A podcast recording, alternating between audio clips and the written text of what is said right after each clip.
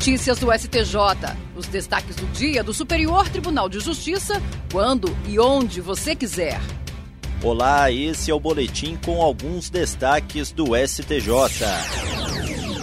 A sexta turma do Superior Tribunal de Justiça decidiu que o fato de o acusado mentir durante o interrogatório policial, atribuindo falsamente o crime a outra pessoa, não é motivo para que a pena base do réu seja aumentada.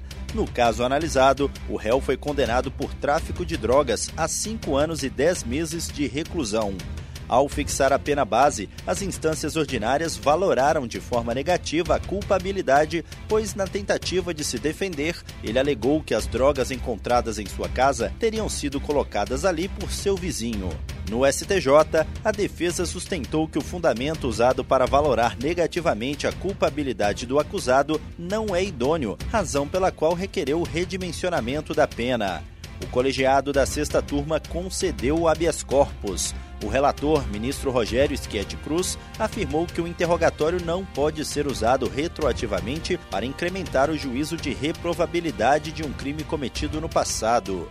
O ministro explicou que a avaliação sobre a sanção penal cabível deve ser realizada em regra com base somente nos elementos existentes até o momento da prática do crime imputado, ressalvados o exame das consequências do delito e o superveniente trânsito em julgado da condenação por fato praticado no passado. Para o relator, a análise de situações capazes de legitimar o aumento da sanção penal não pode depender de eventos futuros, incertos e não decorrentes diretamente do fato imputado na denúncia.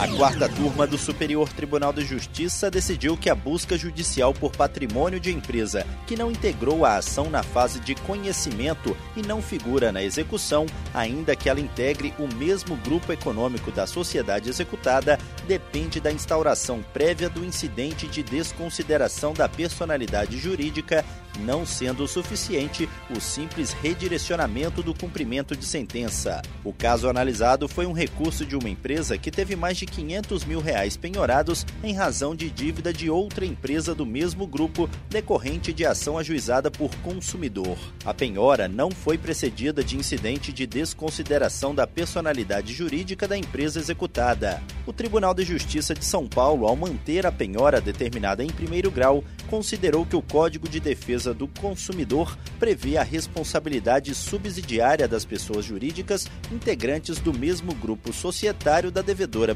principal, o que tornaria possível penhorar ativos de outras empresas do grupo caso não se encontrassem bens da sociedade devedora.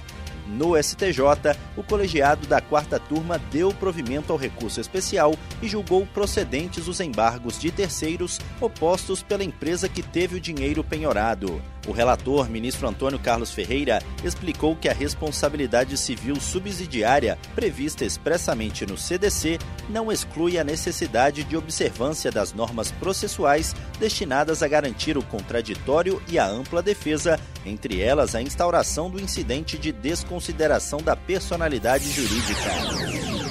O Superior Tribunal de Justiça aprovou uma emenda para atualizar o seu regimento interno com a previsão de idade máxima de 70 anos para a nomeação no cargo de ministro do tribunal. A alteração dos artigos 26 e 28 do regimento decorre da emenda constitucional 122 de 2022, que modificou o artigo 104 da Constituição Federal para elevar de 65 para 70 anos o limite máximo de idade a ser observado na nomeação de ministras e ministros da Corte. Também foi aprovada emenda regimental que aumenta o número de integrantes do Conselho da Justiça Federal. Em consonância com a Lei 14.226 de 2021, o Conselho passa a ser composto por quatro ministros do STJ, com número igual de suplentes, além do presidente e do vice-presidente. O CJF passa a ser integrado ainda pelos presidentes dos seis tribunais regionais federais houve o aumento de uma vaga em virtude da criação do Tribunal Regional Federal da Sexta Região. Esse foi o STJ Notícias de hoje. Se quiser ouvir mais, acesse o Spotify ou o SoundCloud do STJ. Tchau, tchau. Notícias do STJ, uma produção da Secretaria de Comunicação Social do Superior Tribunal de Justiça.